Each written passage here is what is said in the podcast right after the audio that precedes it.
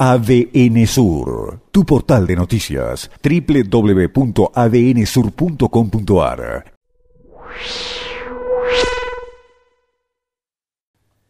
Escuchaba días atrás que hay dos visiones filosóficas en este momento de eh,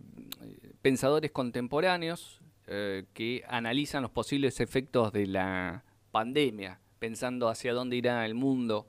eh, post pandemia. Uno de origen eslovenio, Sisek, que cree que el mundo va a ir hacia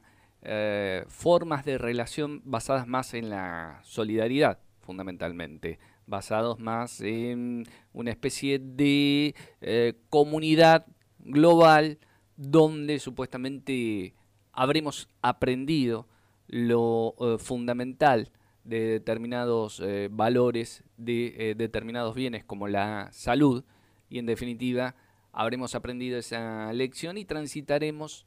en escenarios complejos, pero un poco más de la mano, un poco más en conjunto.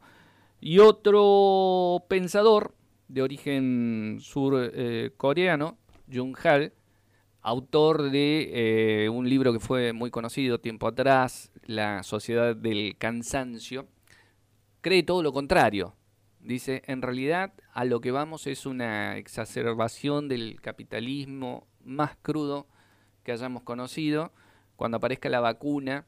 del coronavirus, la sociedad se va a dividir entre quienes tengan acceso a esa vacuna, que va a ser muy costosa, y quienes queden afuera. Una visión totalmente eh, contraria.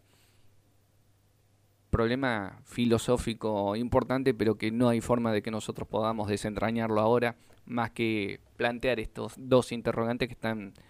presentados ahí en el campo eh, del pensamiento. Pero me quedaba con la frase de la última, del último entrevistado, de, un importante comercio de Comodoro en Rivadavia, que decía, bueno, todos estamos aprendiendo sobre la marcha mientras transitamos este camino eh, tan complejo, tan eh, difícil, tan pocas veces recorrido en otras oportunidades, porque cuando todos creemos que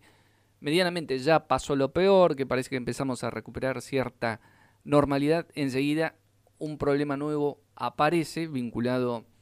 al mismo virus y tenemos que retroceder o tenemos que asustarnos o quedamos a la espera a ver hasta dónde llega esta situación.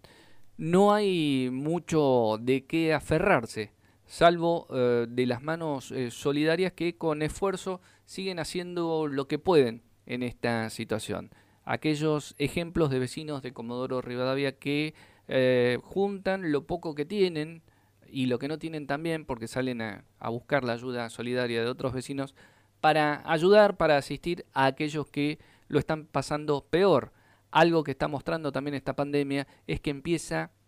a marcar que perjudica más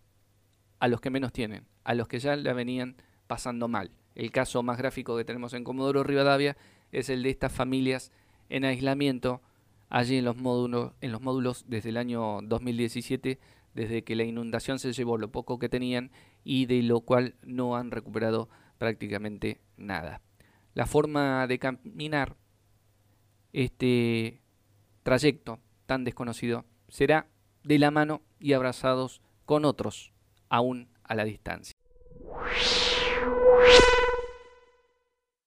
ADN Sur, tu portal de noticias, www.adnsur.com.ar